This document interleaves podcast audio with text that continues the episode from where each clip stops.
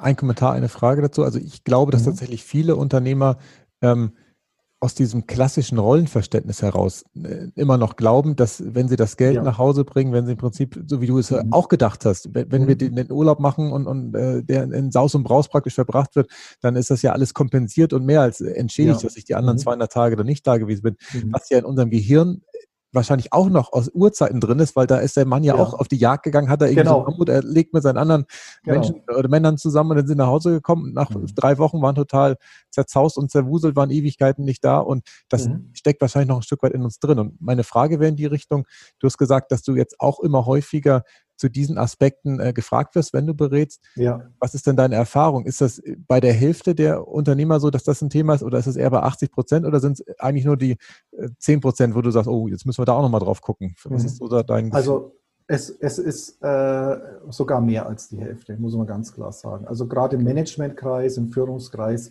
sind es mehr als die Hälfte, die äh, eben noch nicht erkannt haben, dass äh, Energie äh, in der, in der Pause quasi getankt wird ne? und mhm. nicht während ich volle äh, Vollpower weitermache. Äh, habe ich so einen gewissen Vorteil, weil ich bin ja auch Mentaltrainer für Leistungssportler, habe eine Ausbildung äh, gemacht, einen Trainerschein, mittlerweile den B, die B-Lizenz nach der OSB. Und äh, auch da ist es so, ein Sportler kann nur dann im Endeffekt tatsächlich äh, weiter sich entwickeln in seiner Leistungsfähigkeit, wenn er entsprechende Pausen macht. Also der Muskel wächst in der Pause, die Erholung äh, kommt in der Pause und die meisten äh, Leistungssportler, wenn sie sich nicht weiterentwickeln, sind untererholt. Also äh, die trainieren dann aber noch mehr und mehr und mehr und das ist eine schöne Parallele. Äh, der Chef will erfolgreicher werden und macht noch mehr und mehr und mehr und wird dadurch weniger erfolgreich, ne? weil ihm eben die Übersicht fehlt, die strategischen Themen, die er oft dann gar nicht mehr im Blick hat. Der Grund, warum Chefs eben so viel arbeiten, ist, weil sie sehr stark in der operativen äh, Thematik noch drin sind. Ne? Auch ich habe erst gelernt, als Einzelunternehmer mir Mitarbeiter zu suchen, die für mich die Dinge abnehmen, die ich als Unternehmer gar nicht machen muss. Das sind so Buchhaltungsthemen. Das ist natürlich auch das Thema Korrespondenz. Äh, das sind mittlerweile Themen wie Social Media, äh, Werbung, Aktionen zu fahren. Äh, ganz viele Dinge, die ich vielleicht auch im Trainingsbereich gar nicht mehr selber machen muss, weil ich dadurch einfach mich auf das Thema Führung auch in Unternehmen konzentrieren kann. Also ich mache es mittlerweile so, dass ich ganz oft nur die Führung, also den Unternehmer und die Führungskräfte trainiere, coache, begleite, mit denen Prozesse anstoße. Und dann, wenn es auf die operative Ebene geht, Service, Vertrieb, äh, zum Beispiel Telefonbetreuung, ähm, Telefonservice, solche Dinge, wenn die sich entwickeln sollen, dass man dann, zum, dass ich dann halt eben äh, eigene Trainer oder auch fremde Trainer einsetze, die dann diese Ebene machen, damit ich Zeit habe für diese Führungsthemen und auch mhm. Zeit, aber natürlich für mich, für meine Familie, für meine Freunde und eben äh, auch für die Unternehmensentwicklung, für strategische Themen wieder. Also auch das ist oft ein Thema, was überhaupt nicht abhängig ist von der Unternehmensgröße, sondern eher davon, dass ähm, wir, da nehme ich jetzt mich mit ein, viel zu viel in diesen operativen Themen äh, drinstecken und damit nicht mehr rumkommen. Das ist, leider ist das ein Kreislauf, der ist fatal. Ja, das glaube ich dir diese Erkenntnisse hast du ja auch jetzt in einem Buch niedergeschrieben, Michael. Ich glaube, es ist genau. noch nicht ganz veröffentlicht, äh, aber Richtig, ist es ja. ein Arbeitstitel kompromisslos erfolgreich oder ist es schon der geplante Titel, unter dem wir das Das ist der Titel des Buches, also es wird auch der Titel auf dem Buchcover sein, Sehr kompromisslos gut. erfolgreich. Wie Sie beim Versuch, alles zu gewinnen, nicht alles verlieren. Ne? Also, und das ist, ist genau dieses Thema tatsächlich. Ich beschreibe da ähm, eine, eine wahre Geschichte eines mittlerweile guten Freundes von mir, typisches äh, äh, Unternehmen, weil du Startups ansprichst, mit drei Leuten gestartet, mittlerweile über 50 äh, im IT-Bereich und äh, da waren 14, 16 Stunden Tage normal. Mhm. Am Anfang, ne, Startups sind ja oft so, dass sie am Anfang extrem viel arbeiten, dadurch auch komplett alles vernachlässigen, ne, so diese mhm. berühmten, die dann auch bis nachts noch ne, und so weiter. Äh, und dann ist es aber viel, viel schwieriger, wenn du einmal in, dieser, in diesem Kreislauf drin bist, das gewohnt bist, quasi diese äh, Themen genauso anzupacken, alles zu kontrollieren, alles im Endeffekt mitzubestimmen, überall mit dabei zu sein, mitreden zu wollen, äh, dass du dann natürlich irgendwann mal bei 50 Mitarbeitern, bei so vielen äh, Projekten und so weiter nicht mehr rumkommst. Ne?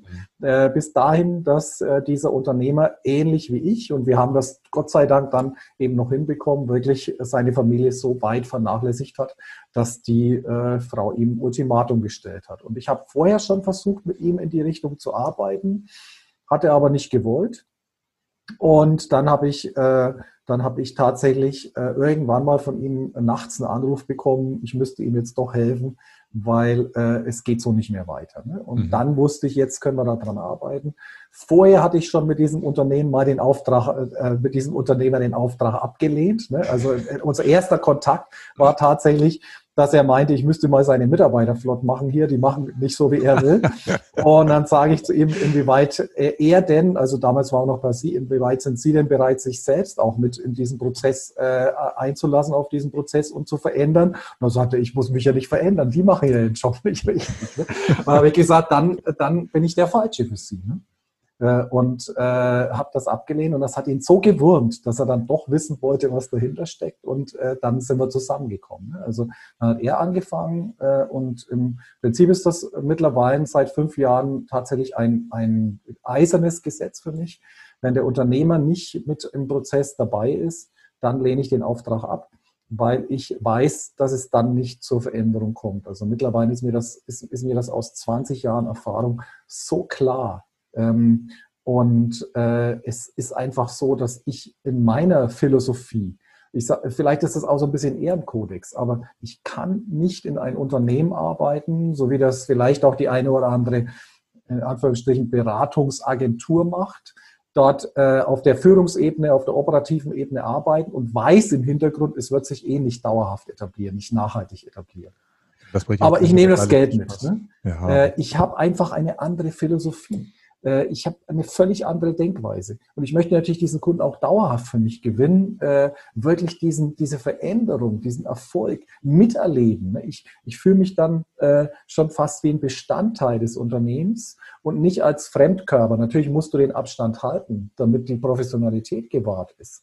Ähm, aber ich identifiziere mich voll mit meinen Kunden, weil es mir immer ein Herzensanliegen ist, dass die wirklich auch sich verändern. Und das ist, glaube ich, der wesentliche Unterschied. Ne? Also ähm, dann lieber weniger, aber dafür macht es mir Spaß. Ich bekomme wieder Energie.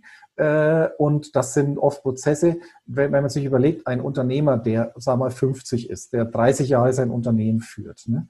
äh, das ist ja so tief in dem drin. Mhm bis der sich verändert, ne? Da, das dauert ein, zwei Jahre, bis das wirklich dann so richtig dauerhaft ist. Und da erlebe ich immer die Führungskräfte, die dann sagen, ja, und jetzt ist schon wieder so wie vor einem halben Jahr. Sage ich, haben Sie Geduld. Ne? Das ist immer so. Du gehst zwei Schritte nach vorne, dann gehst du wieder ein zurück, dann gehst du wieder zwei nach vorne ähm, wir können halt nicht so spontan aus unserer Haut raus. Ne? Ja, das ist das ein Erfahrenswert auch, wirklich Mitarbeitern zu vertrauen. Wenn man jetzt dieses Thema Homeoffice anschaut, ne? äh, was ja erzwungenermaßen gerade so sehr, sehr stark auch natürlich äh, erforderlich ist dann äh, können da viele Unternehmer gar nicht mit. Ne? Die sagen, die machen ja alle zu Hause nichts und so weiter. Und ähm, äh, dieses Misstrauen, das ist wirklich ein, ein ganz äh, entscheidendes Thema, auch in der Führung. Führung und Führungsexzellenz hat natürlich, wenn man es wieder die operative Ebene sieht, äh, auch etwas mit Vertrauen zu tun, vor allem mhm. mit Vertrauen. Also habe ich die richtigen Mitarbeiter ausgewählt, ähm, beteilige ich die äh, und weiß, dass die ihren Job so machen, dass auch das Ergebnis am Ende passt, mhm. äh, dass die sich wirklich einsetzen und engagieren, dann, dann ist der, der wichtigste Faktor, denen zu vertrauen. Äh, und dann ist es auch egal, ob die im Büro sitzen oder zu Hause, wenn die den entsprechenden Auftrag haben, die Rahmenbedingungen geklärt sind, da braucht es natürlich auch eine gewisse Führung wieder. Wir, wir werden immer Führung auch äh, brauchen, egal wie die Strukturen sind. Ne? Ähm, dann ist es so, dass das auch funktioniert. Ja, das glaube ich hm. dir. Ja. Du, du, hast die Krisenzeiten jetzt nochmal angesprochen. Ähm, wir haben ja, ja, vorhin schon darüber gesprochen, wie Führungsqualität grundsätzlich hilft. Mhm. Hast du da nochmal ein paar ganz konkrete Tipps, was jetzt gerade ja. in den Krisenzeiten entscheidend ist, äh, um ja, ja. diesen Wandel also, zu bekommen? Ganz, ganz, ganz, ganz klar. Ne, wenn wir jetzt auf das Thema Führungsexzellenz nochmal kommen, so das Thema Selbstführung war ja ein Aspekt. Ne? Dann ist natürlich das Thema Unternehmensführung noch mit dabei. Also wie führe ich das Unternehmen strategisch, aber auch von, von den Themen Kommunikation auch als Unternehmer. Ne? Also auch das ist wichtig. Und dann natürlich das, das Thema Mitarbeiterführung. Also diese drei Elemente zusammen, die sind für mich, wenn, wenn sie alle drei optimal gespielt werden, werden, dann ist das Thema Führungsexzellenz erfüllt. Ne? Also, und wir konzentrieren uns oft äh, noch ein bisschen auf das Thema Unternehmensführung, ganz, ganz viel auf das Thema Mitarbeiterführung, viel zu wenig auf das Thema Selbstführung. So, und mhm. Selbstführung hat auch in der Krise jetzt natürlich einen Riesenbedarf, weil auch als Führungskraft oder Unternehmer bist du natürlich nicht immun gegen diese ganzen Einflüsse. Das heißt, in erster Linie müssen wir erstmal gucken, dass es uns gut geht, dass wir selber für uns auch sorgen, äh, und auch äh, eine gewisse Struktur an den Tag legen, um diszipliniert und mit Vorbild und mit einer Sicherheit auch, die wir weitergeben können, äh, auch unsere Führungsrolle leben. Also mhm. jetzt gerade ist die Vorbildfunktion einer Führungskraft extrem, extrem wichtig. Was das Thema angeht, Geduld, Ruhe, Sicherheit, ähm, klare Planung und äh, auch Umsetzung von gewissen Themen, aber auch Ideen entwickeln. Äh, eine, eine, eine gewisse Form auch der Zukunftsvision zu haben. Äh, wo werden wir während und nach dieser Krise dann stehen? Und was wollen wir auch daraus lernen, was wir nachhaltig auch im Unternehmen umsetzen? Zum Beispiel aufgrund der Digitalisierung, die ganzen Chancen, die jetzt entstehen für den Vertrieb in der Kommunikation mit Kunden, ohne gleich hinfahren zu müssen, 300, 400 Kilometer über Zoom zum Beispiel, bestimmte Sachen zu erklären, Bildschirm zu teilen. Du kannst dir mittlerweile ganz einfach über Bildschirmzugriff auch einem Kunden zum Beispiel IT-Support machen, ohne dass du sogar Systeme dahinter hast, was ja normalerweise eine IT-Firma hat. Kannst du auch über Zoom oder über MS Teams machen. Also mhm. sehr genial, was wir alles für Möglichkeiten haben. Äh, wie wollen wir das etablieren in Zukunft? Weil das hilft natürlich, und natürlich wird sich auch unsere Welt da äh, ein Stück weit nachhaltig verändern, ähm, weil äh, das ist ja nicht so, dass wir in einem Jahr plötzlich keinen äh, Covid-19-Virus mehr haben oder solche Dinge, sondern natürlich wird sich unser Verhalten auch ein Stück weit anpassen und wir werden überlegen, muss jeder persönliche Kontakt immer sein. Ich finde, es ist extrem wichtig zwischen uns Menschen, dass wir uns persönlich treffen. Auch gerade im Verkauf sind das wichtige Prozesse. Wir wollen ja nicht mehr alles übers Internet abwickeln. Ähm, aber die Frage der Verhältnismäßigkeit, die tut sich natürlich auch. Auf, auf, auf Ressourcen bezogen, auf die Umwelt bezogen. Ne? Ähm, und eben auch auf Kundenwünsche bezogen. Was wünschen sich denn unsere Kunden in Zukunft? Ne? Und da sind Führungskräfte jetzt gefordert, tatsächlich erstmal sich selbst zu führen und auch ein Stück weit zu gucken, wie gebe ich mir selber Sicherheit, wie motiviere ich mich selbst jeden Tag, damit ich als Vorbild auch für meine Mitarbeiter dienen kann und die anstecke. Du hast vorhin so äh, dieses Thema schon mal angesprochen. Also äh, wir, wir gehen ja heutzutage noch tiefer, wenn es um neurologische Prozesse geht und sagen, wir wissen ja mittlerweile um die, um die äh, Existenz der Spiegelneuronen. Das heißt, dass Mitarbeiter oder Menschen sofort auf ihr Gegenüber reagieren, weil die gleiche Gehirnregion aktiv wird beim Gegenüber, wie sie bei mir aktiv ist. Ne? Also bin ich sicher, fühle ich mich wohl. Äh, ähm, dann überträgt sich das genauso auf meine Mitarbeiter, wenn ich das als Führungskraft ausstrahle, wie wenn ich Unsicherheit oder Ungeduld oder tatsächlich sogar Stress ausstrahle. Wir müssen sehr, sehr stark äh, gucken, dass wir diesen, diesen Stressfaktor abbauen und das gelingt halt auch oft über Kommunikation und über Verständnis füreinander und auch zu hören, was habt ihr für Sorgen, was habt ihr für Fragen. Worüber wollt ihr reden, Mitarbeiter? Also sie gerade jetzt auch nicht allein zu lassen, sondern abzuholen, Sicherheit zu geben ist in diesem Rahmen ganz, ganz wichtig. Ja. Michael, du hast ja vorhin erwähnt, dass du früher ganz viele Tage immer beim Kunden warst und deine Beratung vor Ort gemacht hast. Ja. Jetzt ist es bei dir wahrscheinlich ja auch so, dass du ganz viel über Zoom machst. Erkennst genau. du dann qualitativen Unterschied, dass vielleicht bestimmte Elemente jetzt nicht mehr so gut äh, funktionieren oder sind andere Sachen, die jetzt über Zoom sind, vielleicht sogar besser, weil du die Anreise nicht hast oder weil der andere in seinem gewohnten Arbeitsumfeld sein kann, kann mhm. er vielleicht ganz anders äh, von dir beraten werden. Was sind da die Unterschiede? Genau. Also natürlich ist es so, dass du, wenn du dir persönlich gegenüber sitzt, du kannst gemeinsam Kaffee trinken, äh, du kannst gemeinsam mal ein kurzes Päuschen machen, solche Dinge. Vielleicht auch mal rausgehen, vielleicht auch mal den Standort wechseln. Ne? Ist auch ganz, ganz oft in der Beratung so, dass man auch mal sagt, ach, kommen Sie, momentan haben wir gerade so einen Hänger, wir gehen mal ein äh, Viertelstündchen spazieren oder sowas. Ne? Ähm, da muss man sich per Zoom was einfallen lassen. Natürlich können wir auch sagen, wir trinken mal gemeinsam ein Glas Wasser oder einen Kaffee. Das ist übrigens auch in der Mitarbeiterführung so, dass es sehr schön ist, wenn man von mir aus um 8 Uhr anfängt, dass man man sagt, komm, wir treffen uns um 10 Mal einfach auf einen Kaffeeplausch, fünf Minuten per Zoom oder MS Teams. Ne? Aber da geht es dann nicht um die Arbeit, sondern einfach nur so wie im Büro auch mal, einfach nur mal quatschen und dann kann man wieder ein bisschen über Arbeit und was habt ihr gerade für Fragen und dann geht es wieder weiter. Aber dieses Zwischen, Zwischenmenschliche, das erlebe ich, ähm, das funktioniert über Zoom genauso. Also es ist eine mhm. Zeitersparnis und es geht sogar mittlerweile so weit, dass ich äh, ähm, Mitarbeiter über Zoom coache. Äh, mhm. egal, ob es ein Mitarbeitergespräch ist, was die gerade machen, oder ob es zum Beispiel ein Kundengespräch ist, wo ich im Hintergrund tatsächlich dabei bin und dann äh, dem Verkäufer oder der Führungskraft Feedback gebe. Das funktioniert genauso, wie wenn ich daneben mhm. sitze. Also, da gibt es keinen Unterschied. Mir hat vor kurzem ein Unternehmer gesagt, äh, als wir abends äh, da mal per Skype ne, ähm, praktisch auch unser Meeting hatten, das ist ja fast wie wenn wir uns gegenüber sitzen. Man sagt, ja, das ist doch unglaublich. Ähm, aber auch hier sind ja äh, diese Gefühle, diese Übertragung funktioniert ja über Zoom genauso. Ja. Ist ja nicht so, dass wir jetzt äh, das nicht äh, eben spiegelneurontechnisch äh, genauso übertragen würden, wie wenn wir uns gegenüber sitzen. Das ist das Faszinierende, finde ich immer.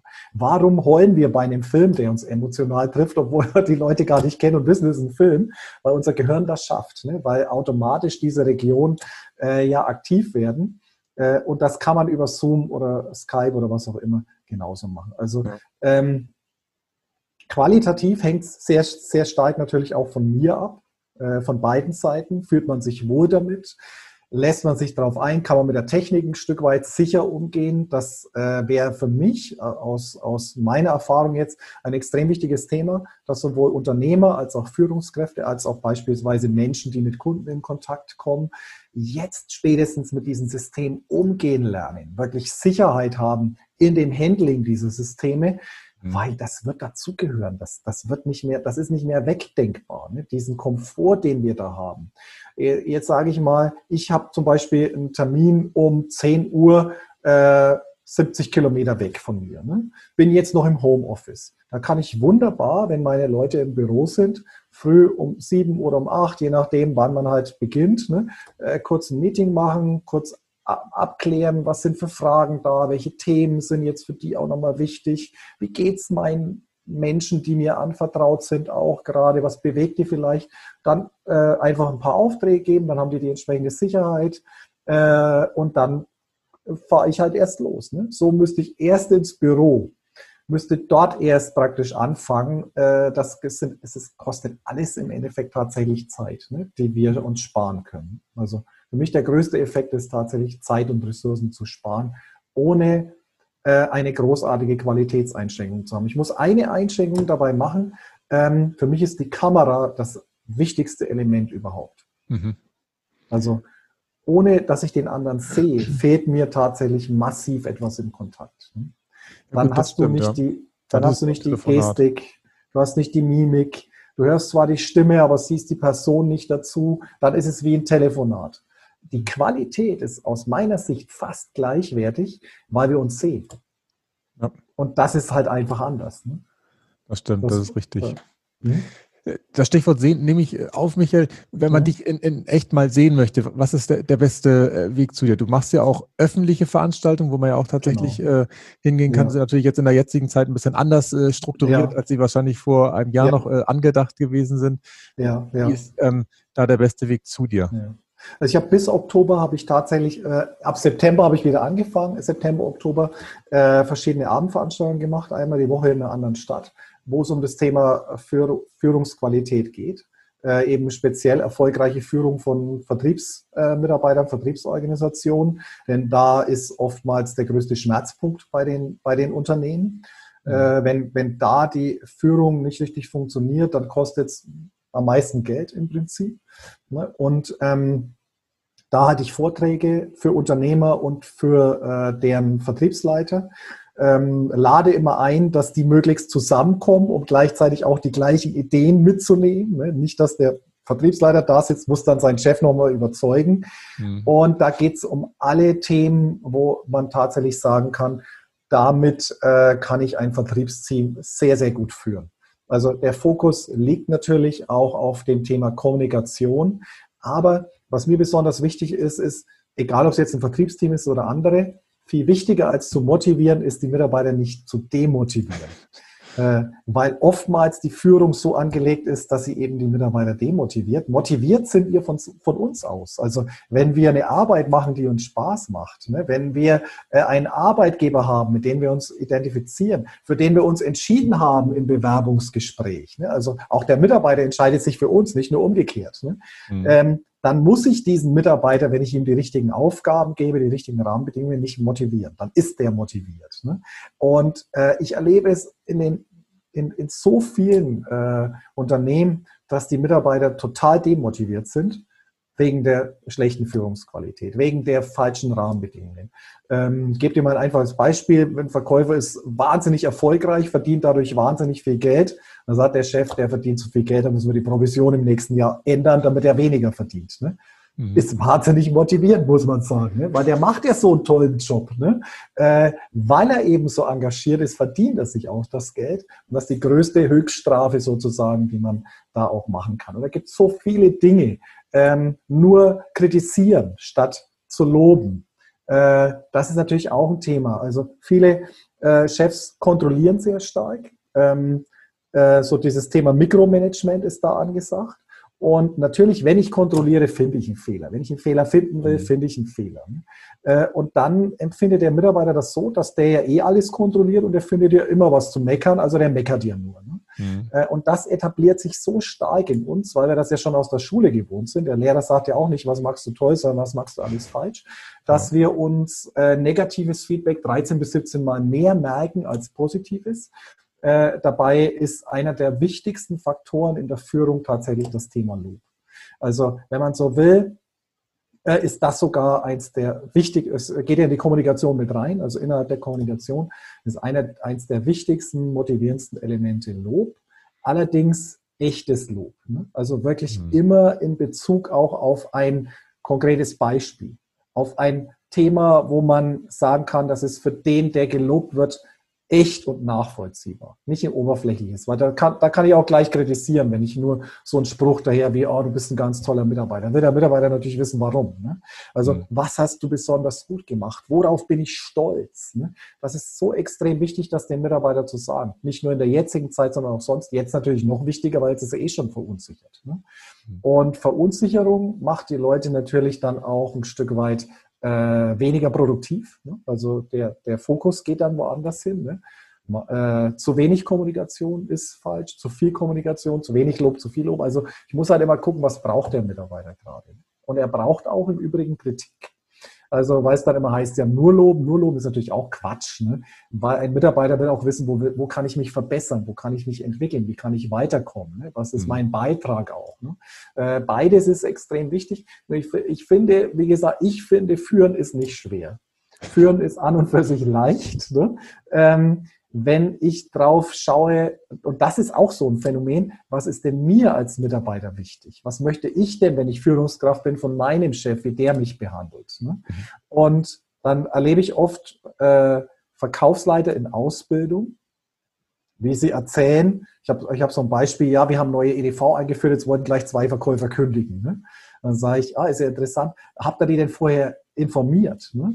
Habt ihr die denn gefragt, was ist euch wichtig, wenn die EDV eingeführt wird? Ne? Ähm, was muss die denn können? Ne? Also was sind eure Ideen, eure Anforderungen? Nö, haben wir nicht gemacht. Ne? Da ist auch kein Wunder. Ne? Also ihr setzt denen was vor, das sollen die einfach benutzen und beteiligt sie wieder nicht. Ne? Dann frage ich immer, was hättet denn ihr erwartet? Stellt euch vor, ihr kommt Montag früh ins Büro und euer Chef hat euch eine neue EDV installiert, hat euren ganzen, euer ganzes Büro umgebaut, ne? jetzt ist alles an einem anderen Platz äh, und ähm, ihr kommt am Montag früh rein. Was hättet ihr erwartet? Na, dann sagen die natürlich alle, ja, dass er uns vorher informiert und fragen. Das ich seht ihr, das ist genau die gleiche Erwartungshaltung. Also ein bisschen muss man auch einfach seinen, seinen gesunden Menschenverstand einschalten bei der Führung.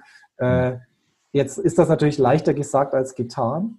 weil ich bin davon überzeugt, auch aus meiner Erfahrung heraus, dass die meisten Führungskräfte schon gut führen wollen, aber es nicht können. Und die Frage ist, warum? Weil sie nicht dazukommen.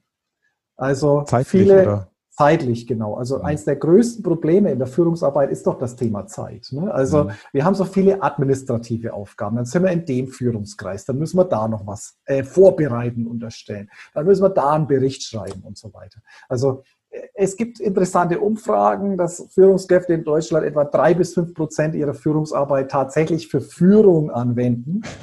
Und der Rest ist irgendwas anderes. Ne? Also mit Führung meine ich jetzt nicht beispielsweise im Verkauf, dass man äh, ein Angebot abzeichnet oder sowas. Das ist keine Führung, sondern wirklich sich Zeit nehmen für den Mitarbeiter und sagen, pass auf, was sind heute deine Aufgaben, welche Fragen hast du, was sind deine Ideen, was sind, worüber müssen wir reden, soll ich sagen, mal kurz Zeit haben. Also so regelmäßig, wenigstens einmal die Woche, vielleicht täglich mal einen Kaffee miteinander trinken, kurz mal das Zwischenmenschliche. Es gibt so viele Strukturen. Du musst nicht jedes Mal eine halbe Stunde ein Gespräch draus machen. Aber für Führung braucht es einfach Zeit. Und warum ist die Qualität oft so schlecht? Weil die Zeit darunter leidet und dann muss ich halt ja. kurz nur was hinknallen und zack, bin ich schon wieder weiter. Keine Möglichkeit für Rückfragen. Keine, keine Zeit. Es ist so ähnlich wie wenn Eltern für ihre Kinder keine Zeit haben. Ne? Also ähm, dann fühlen sich sie auch irgendwann mal vernachlässigt. Äh, das, das Schlimme ist, bei den Mitarbeitern hat es den Effekt, dass sie ja nicht unterscheiden können zwischen wollen und können. Also hat er jetzt einfach keinen Bock oder, oder kann er einfach nicht. Ne? Mhm. Das ist auch für die nicht so wichtig, weil im Endeffekt haben sie ein Bedürfnis. Äh, und das wird in dem Moment nicht erfüllt und das demotiviert halt extrem. Ne? Neben dem, dass natürlich auch die Ergebnisse nie so gut sein können, wie wenn ich die Mitarbeiter entsprechend führe. Ja, das stimmt. Aber da hat ja Corona jetzt auch die Chance, ähm, dass man ja tatsächlich mal wieder einfacher ins 1 zu 1 Gespräch kommen kann, weil viele Mitarbeiter sitzen ja irgendwie in einem gemeinsamen Büro mit ihren Kollegen mhm. und da fiel es mhm. mir als Führungskraft immer schwer, ins vertraute Gespräch zu finden. Da habe ich dann auch Mittel und ja. Weg, dass ich halt in der Mittagspause mal hingegangen bin, wo ich wusste, dass nur der eine da ist oder vielleicht wenn der andere schon ins Feierabend gegangen ist, konnte ich dann nochmal das mhm. private Gespräch suchen. Das hast du ja. jetzt immer. Wenn du jemanden anrufst, dann ist er in der Regel zu Hause bei sich. Genau. Da kann man ja sofort genau. diese vertraute Atmosphäre nutzen Richtig, und auch dieses Gespräch führen und dann auch erfahren, was ihnen denn gerade äh, umgeht. Und du hast vorhin dieses Beispiel gebracht äh, mit der neuen EDV-Software, die da eingeführt mhm. worden ist. Dann kann mhm. ich ja vielleicht sogar noch einen Schritt weitergehen und nicht nur es praktisch für ihn so machen, wie ich es gern hätte, was ja auch schon mal gut ist, sondern es dann ja mhm. sogar so machen, wie er es gern hätte. Das ist ja der, genau. der, Königsweg, dass ich praktisch dann sogar mich in ihn hineinversetzen kann und weiß, okay, der mag es mit Informationen vorab und vielleicht gibt es ja. andere, die es dann wieder ja. mögen. Ja, ja und der, der Weg ist ja, wenn ich das so sagen darf, Klaus nochmal einfügen darf, der geht ja viel früher an, nämlich wenn ich die Notwendigkeit für die Veränderung erkenne äh, und das feststelle, dann gibt es ja einen Grund. Und dieser Grund wird oft nicht kommuniziert. Also wenn wir verändern, dann müssen wir auch das Warum im Endeffekt klar rüberbringen, damit der Mitarbeiter versteht, wo ist denn die Notwendigkeit jetzt. Ne? Weil oft sagt der Mitarbeiter, das Alte funktioniert doch. Der hängt ja genauso an den alten Zöpfen und tut sich mit Veränderung schwer, wie wir eben alle, weil wir bei dem Alten die Sicherheit haben. Ne? Und Neues ist immer mit Verunsicherung verbunden. Und das heißt, erstmal muss ich verstehen, wieso brauchen wir das jetzt genau? Ne? Also was wird sich danach verbessern? Was ist das Ziel damit verbunden?